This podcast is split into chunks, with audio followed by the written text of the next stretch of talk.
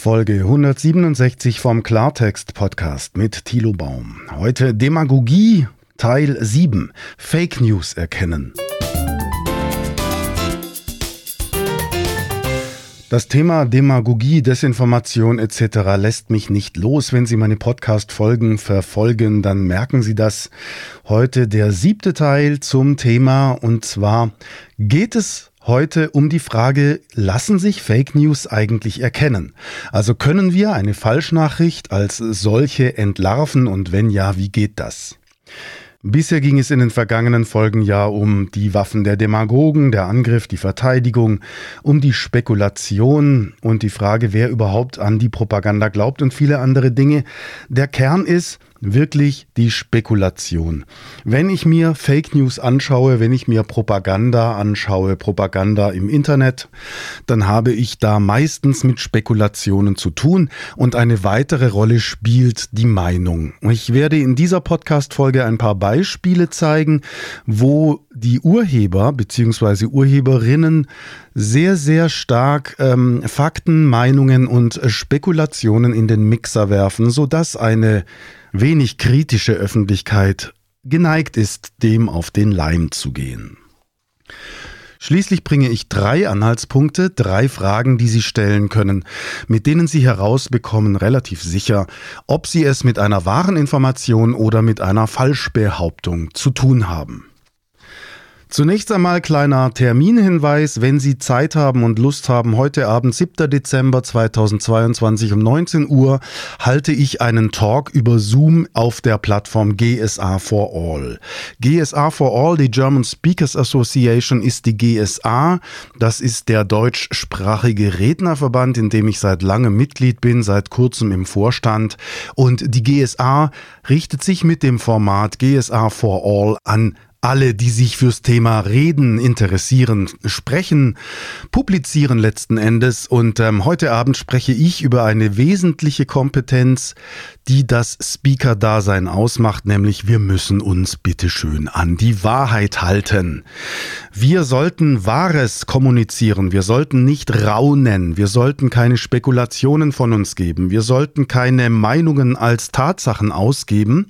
Und ähm, ja, heute Abend 19 Uhr, wenn Sie Lust haben, schauen Sie rein. Den Link zu dem Zoom-Meeting finden Sie im Teasertext zu meiner Podcast-Folge und ähm, ich freue mich, wenn Sie dabei sind.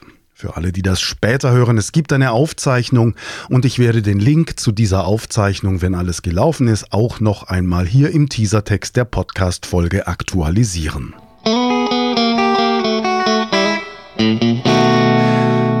Ich möchte mit einem Beispiel starten und zwar stellen Sie sich vor, Stern Online, also stern.de kommt mit der Exklusivmeldung Hitlers iPhone entdeckt.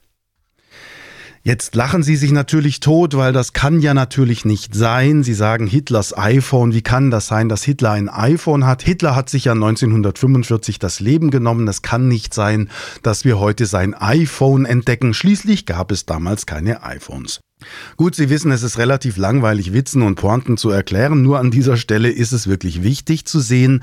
Wir wissen von Anfang an, dass die Nachricht Hitlers iPhone entdeckt nur falsch sein kann. Anders war es 1983, als der Stern tatsächlich mit der Nachricht rauskam, Hitlers Tagebücher entdeckt.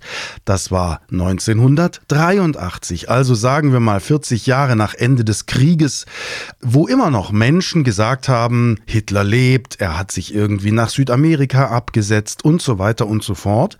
Damals ist der Stern auf diese Fake News reingefallen. Die Geschichte ist bekannt und auch sehr schön verfilmt mit Uwe Ochsenknecht und Götz George in dem Film Stonk. Schauen Sie sich den bitte an, wenn Sie ihn noch nicht kennen, aber ich gehe davon aus, er gehört zum Kanon und Sie kennen diesen Film. Hitlers iPhone entdeckt. Wir wissen also anhand zweier Indizien ganz klar, wir haben es mit einer Fake News zu tun. Erstens, angenommen Hitler sei noch am Leben, dann wäre er heute über 130 Jahre alt. Die Wahrscheinlichkeit, dass das jemandem gelingt und dann auch noch unentdeckt, auf der auf der Jagd vor Verfolgern zu fliehen und sich zu verstecken, das halten wir dann doch für relativ unwahrscheinlich, indem wir sagen, okay, es kann nicht sein, dass jemand 130 Jahre alt wird. Der zweite Punkt, das zweite Indiz ist eben die Information iPhone. Wir wissen, seit wann gibt es das iPhone? Das iPhone gibt es seit 2007.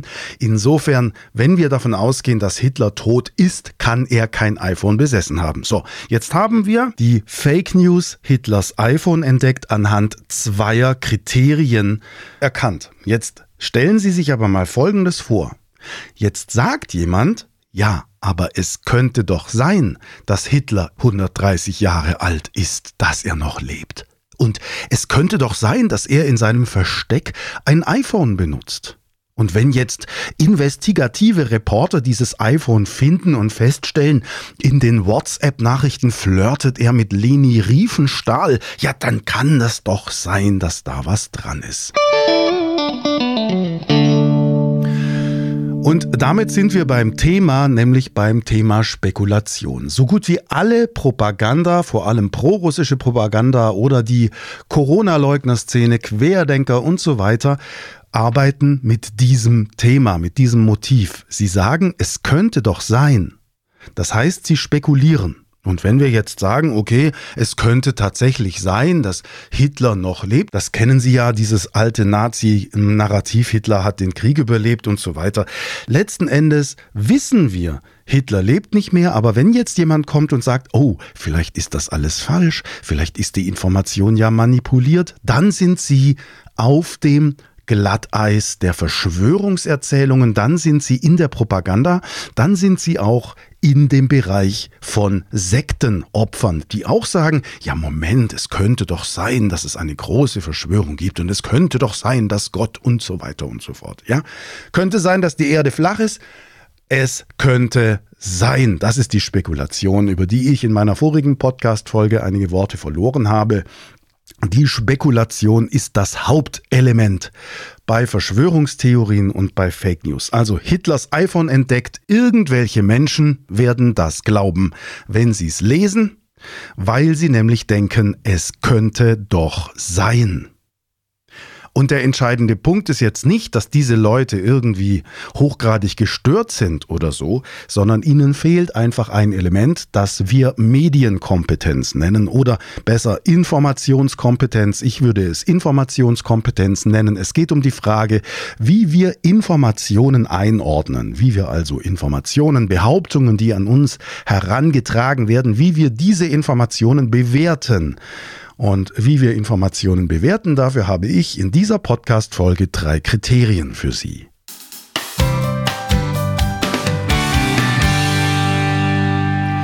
Zunächst einmal lassen Sie mich eine russische Nachrichtenseite anschauen, nämlich news.ru.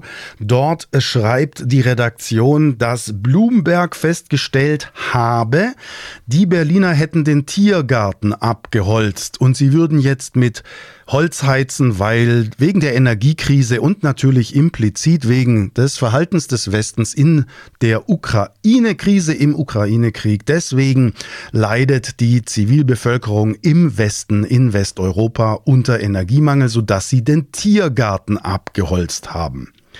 Ähm, Sie wissen, dass der Tiergarten weitestgehend nach dem Zweiten Weltkrieg abgeholzt wurde, vielleicht auch schon im Zweiten Weltkrieg. Es war damals Krieg in Deutschland, es gab wirklich Brennholzmangel und diese Geschichte hatte Bloomberg auch tatsächlich erwähnt.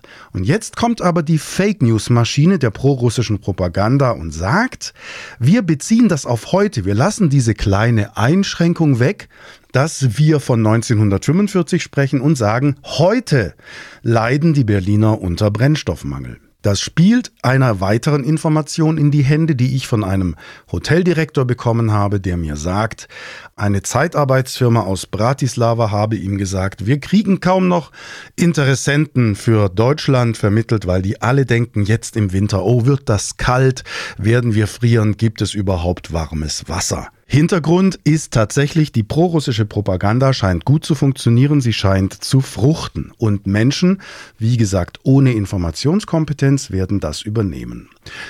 In meinem Begleittext zur Podcast-Folge verlinke ich Ihnen die Taz. Die Taz hat diese Geschichte von NewsRU aufgegriffen und gesagt, noch stehen alle Bäume im Tiergarten. Glaubt man russischen Medien, dann hätten wir Berlinerinnen bereits die meisten Bäume dort abgeholzt und verheizt. Wir würden am Zoo nach Elefantenmist anstehen.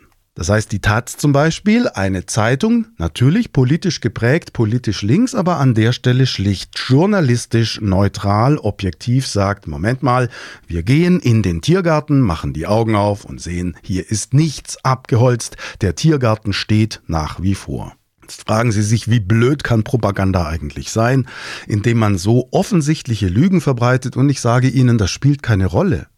Es ist egal, ob Sie oder die Taz oder ich feststellen, dass das Quark ist.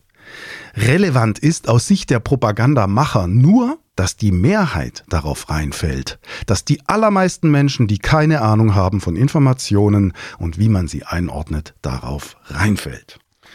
Und deswegen sind wir bei den drei Punkten für Sie, drei Kriterien, anhand deren wir rausbekommen können, ob eine Nachricht wahr ist oder falsch. Die erste Frage, die Sie sich bitte stellen, ist etwas Tatsache, Meinung oder Spekulation? Eine Tatsache, das ist ein wichtiger Punkt aus dem Medienrecht, ist beweisbar. Ja, Sie können also eine Tatsachenbehauptung beweisen und im Idealfall ist eine Tatsache auch wahr und es stimmt. Ja, Russland hat die Ukraine angegriffen. Das ist eine wahre Tatsache. Das ist so. Unabhängig davon, was vorher geschehen ist, tatsächlich hat Russland die Ukraine angegriffen und nicht umgekehrt. Das ist eine Tatsache. Es ist keine Meinung. Und es ist auch keine Spekulation. Eine Spekulation wäre zu sagen, es könnte doch sein, dass die NATO Russland provoziert hat. Und jetzt sind sie, wie erwähnt, auf dem Glatteis der Verschwörungstheorie. Sie gehen ins Raunen über. Sie bringen also keine Information, die gesichert ist, sondern sie bringen eine Spekulation. Und wenn sie sich anschauen, was Verschwörungstheoretiker so von sich geben, dann werden Sie feststellen, es ist nahezu alles Spekulation. Und daran erkennen Sie es auch. Also, ist etwas Tatsache, Meinung oder Spekulation? Wichtig ist noch die Meinung. Ich bin der Meinung, dass wir anderen zuhören sollten. Ich bin der Meinung, dass wir offen sein sollten im Geist. Das sind Meinungsäußerungen. Wir dürfen dieser Meinung sein, das ist völlig richtig. Und in einer E-Mail einer Verschwörungstheoretikern hat das natürlich den Beigeschmack, dass ich als Absenderin, wenn ich jetzt offen bin, habe ich recht. Nicht also ich habe recht. So, das ist der erste Punkt. Tatsache, Meinung oder Spekulation. Der zweite Punkt lautet, welcher Agenda folgt der Absender, folgt die Absenderin. Welches politische Ziel hat jemand, der uns eine Nachricht schickt? Und wenn wir feststellen, dass die Behauptung, die Ukraine habe Biowaffenlabore wie durch Zufall immer wieder aus Moskau kommt, dann können wir daraus ableiten, welcher Agenda diese Nachricht folgt, beziehungsweise ihr Absender. Der dritte Punkt, lässt sich die Behauptung belegen oder widerlegen? Wenn wir eine Behauptung nicht belegen können und auch nicht widerlegen können und sie ist trotzdem eine Tatsachenbehauptung, weil sie zum Beispiel sagt, ja, die Ukraine hat Biowaffenlabore. Wir haben weder einen Beweis dafür, noch haben wir den Beweis des Gegenteils. Dann sind sie im Raunen, dann sind sie in der Spekulation und genau so arbeiten Fake News. Es könnte doch sein, dass die Ukraine, ja, es könnte vieles sein. Schauen Sie, es ist egal, was sein könnte. Für Journalisten und aufgeklärte Menschen, für Menschen mit Informationskompetenz zählt, was ist. Es zählt, was ist und wie wir das, was ist, einordnen können, was es bedeutet. Guter Journalismus sagt nicht nur, was Sache ist. Guter Journalismus sagt darüber hinaus auch, was die Dinge bedeuten. Ja, so, und jetzt haben Sie beim Thema Biowaffenlabore ein super Beispiel dafür, dass jede Menge Verschwörungsmystiker raunen, statt zu informieren. Also ich lese aus einer E-Mail vor, ich glaube, Putin will US-finanzierte Labore zur Entwicklung von Biowaffen zerstören, die sich in der Ukraine befinden. Diesen Satz nehmen wir jetzt mal auseinander.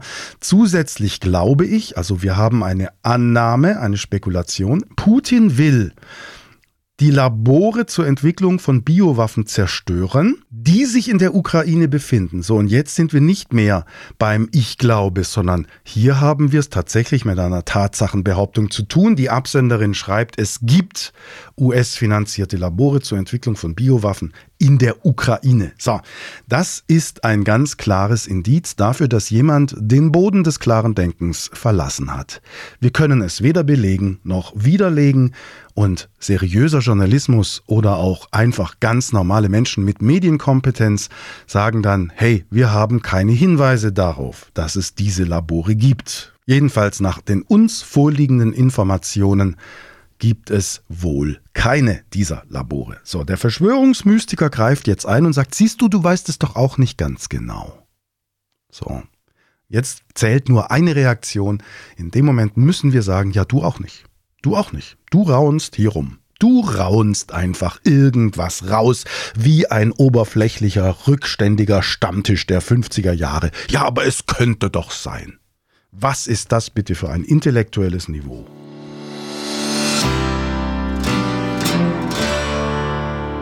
Dann lese ich in einer E-Mail, eine E-Mail an einen großen Verteiler. YouTube löscht regelmäßig impfkritische Beiträge. Da steht drin, dass YouTube diese Beiträge löscht, weil sie impfkritisch seien. Möglicherweise steht einfach Schwachsinn drin. Aber hier haben wir es wieder mit einer Verdrehung zu tun. Wir haben die Behauptung, die Beiträge, die gelöscht würden, seien impfkritisch. Das mag ja sein, aber es insinuiert, dass YouTube wegen der Meinungsäußerung löscht. Es mag sein, dass auch mal ein Beitrag wegen einer Meinung rausfliegt. Das kann gut, also gut sein. Ich sehe es anders. Ich sehe nirgendwo eine Unterdrückung von Meinungen. Ich lese am 4. Dezember 2022, also vor drei Tagen, auf heute.de ZDF-Nachrichten von Susanne Santina eine Story namens Long-Covid-Symptome nach Impfung. Headline Impfgeschädigte fühlen sich im Stich gelassen. Die Journalistin vom ZDF schreibt, schwere Nebenwirkungen oder Impfschäden der Covid-Impfung treten meist kurze Zeit später auf. Viele Betroffene leiden bis heute und wünschen sich bessere medizinische Betreuung. Ich sehe nicht, dass jemand impfkritische Meinungen unterdrückt.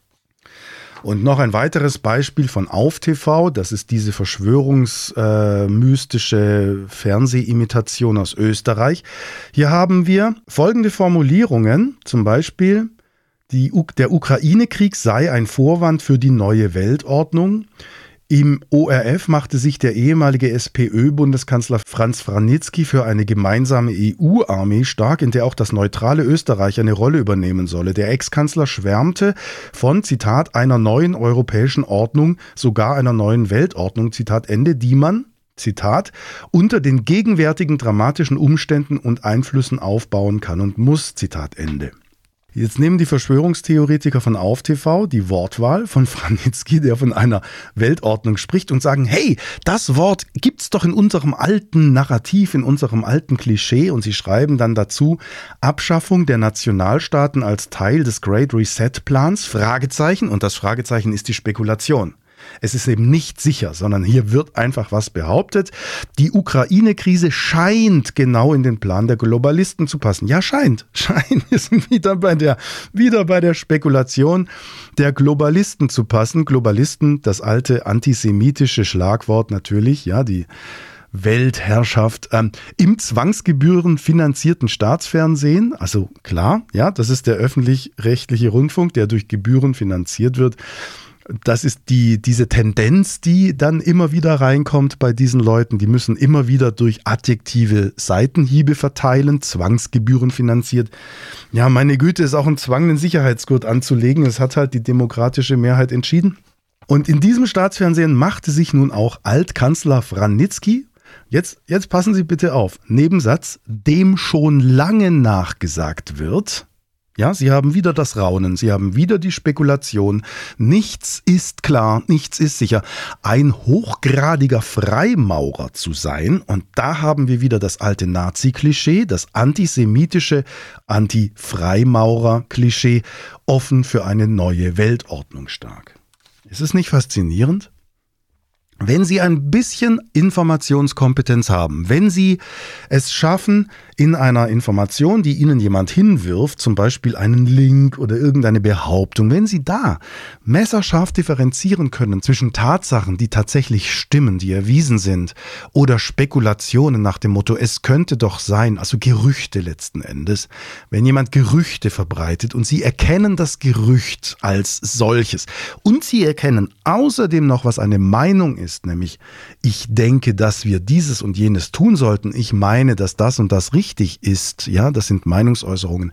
Wenn Sie diese drei Dinge unterscheiden, dann sind Sie schon mal gut gewappnet gegen den Schwachsinn, der von allen möglichen Seiten zurzeit auf uns einströmt zum Thema Impfen, zum Thema Ukraine-Krieg. Die Ukraine hat keine Staatlichkeit, sagt Putin. Die Bundesrepublik Deutschland hat keine Staatlichkeit, sagen die Reichsbürger. Und wenn Sie diesen ganzen Müll jetzt mal ordnen wollen, um einigermaßen seriös zu bewerten, welche Informationen schwirren hier durch den Orbit, dann brauchen Sie Medienkompetenz.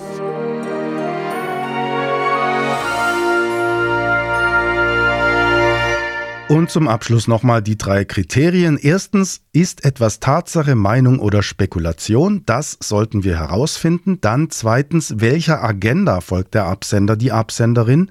Wenn Sie feststellen, dass alles, was irgendjemand sagt, merkwürdigerweise komplett auf die russische Politik einzahlt oder die Kriegsrhetorik des Kreml, dann können Sie schon sagen, ah, okay, da ist jemand mit einer Agenda unterwegs. Und das dritte Element, lässt sich die Behauptung belegen oder widerlegen?